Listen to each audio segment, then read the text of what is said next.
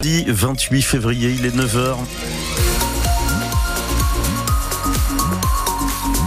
Et à 9h, les infos, Marie Roarch. Pas d'événement inhabituel sur la route, Nicolas Fauveau. Non, ce qui est inhabituel, c'est aussi peu de bouchons hein, sur la rocade avec la seconde semaine des vacances de février. Ça se ressent des conditions de circulation qui sont bonnes sur les accès à la métropole, sur la 10, la nationale 89. Ça roule bien également au sud sur euh, les autoroutes A62 et A63 en direction de Bordeaux. Léger ralentissement, pour vous en donner un quand même, entre la barrière, le secteur de l'échangeur 19 à hauteur de Villeneuve-d'Ornon et jusqu'à la sortie 16.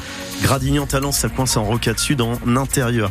Puis il y a une drôle de couleur dans le ciel ce matin. Une boule de feu, un peu de ciel bleu. Oui, on n'a plus l'habitude, mais il faut en profiter parce que les nuages reprennent le dessus cet après-midi. Coup de frais sur les températures ce matin et cet après-midi, on attend jusqu'à 14 degrés à Coutras, 12 à Soulac-sur-Mer et Saint-Émilion, 13 à Ostens, La Brède, Créon et Saint-Savin. Et donc, c'est la journée de la Nouvelle-Aquitaine au Salon de l'Agriculture à Paris. Nos producteurs à l'honneur, effectivement, toute la journée. Les ostréiculteurs, par exemple, qui lancent une campagne autour du slogan Retrouvons-nous pour attirer à nouveau les consommateurs après l'épisode de la contamination au norovirus. Des éleveurs aussi, des viticulteurs.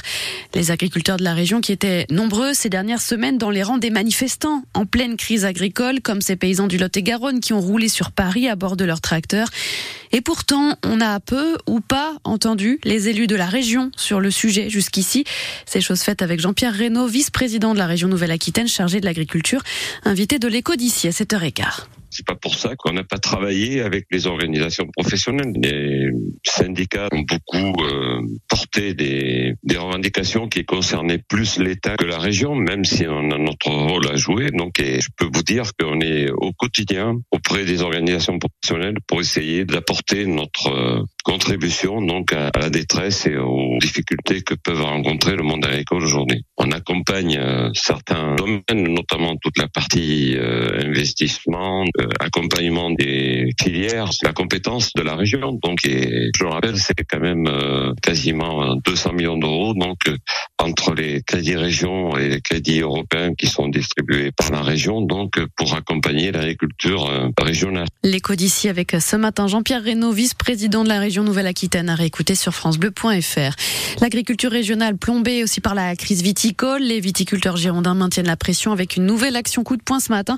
Ils sont plusieurs dizaines à bloquer les entrepôts du négociant Castel à Blanquefort à grand renfort de tracteurs de bâches et de cercueils. Les vignerons réclament de pouvoir vendre leur vin au juste prix, au moins 1300 euros le tonneau pour gagner un SMIC, là où il s'écoule entre 600 et 800 euros. Aujourd'hui, nous disait tout à l'heure Guillaume Grandot, co-secrétaire général des GIA de la Gironde et demain jeudi, émission spéciale juste prix sur France Bleu Gironde entre 9h et 9h30. Cette mobilisation des viticulteurs, des agriculteurs en général débouche sur donc de nouvelles annonces du gouvernement. Deux mesures dévoilées hier par le ministre de l'économie Bruno Le Maire.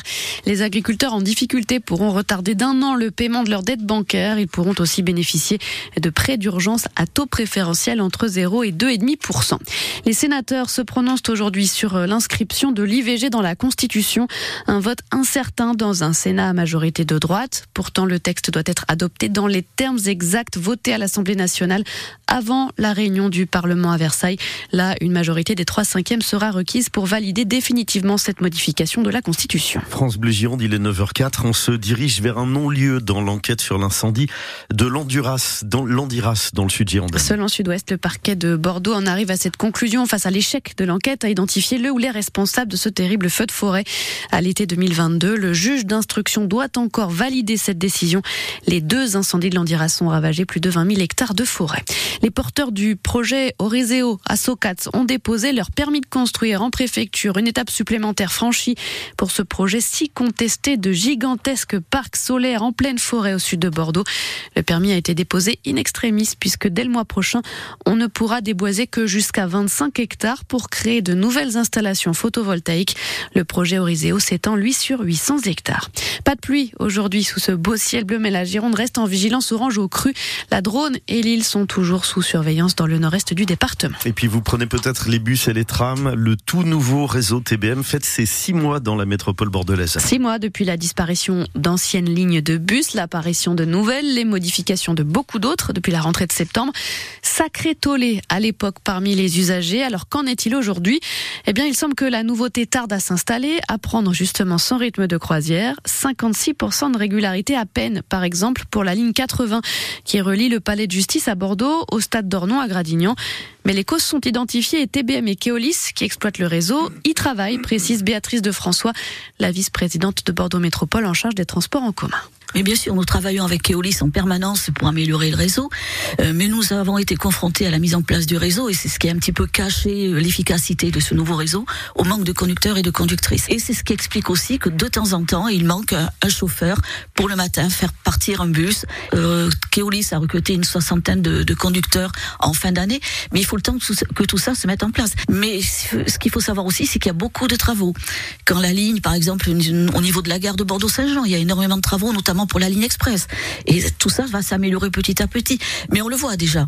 Il y a beaucoup d'améliorations par rapport au mois de septembre. Hein. Le taux de remplissage est meilleur, la fréquence est meilleure. C'est ce qui est important pour l'usager. Il faut qu'il soit assuré d'avoir son transport en commun quand il va travailler ou pour le jeune quand il va euh, quand il est scolaire. L'interview de Béatrice de François est en vidéo sur francebleu.fr. Un mot de hockey sur glace. Les boxeurs de Bordeaux ont atomisé les aigles de Nice hier soir.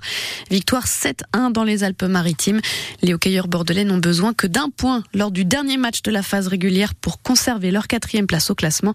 Et ce dernier match, ce sera vendredi face à Anglette dans une patinoire de Mériadec à guichet fermé.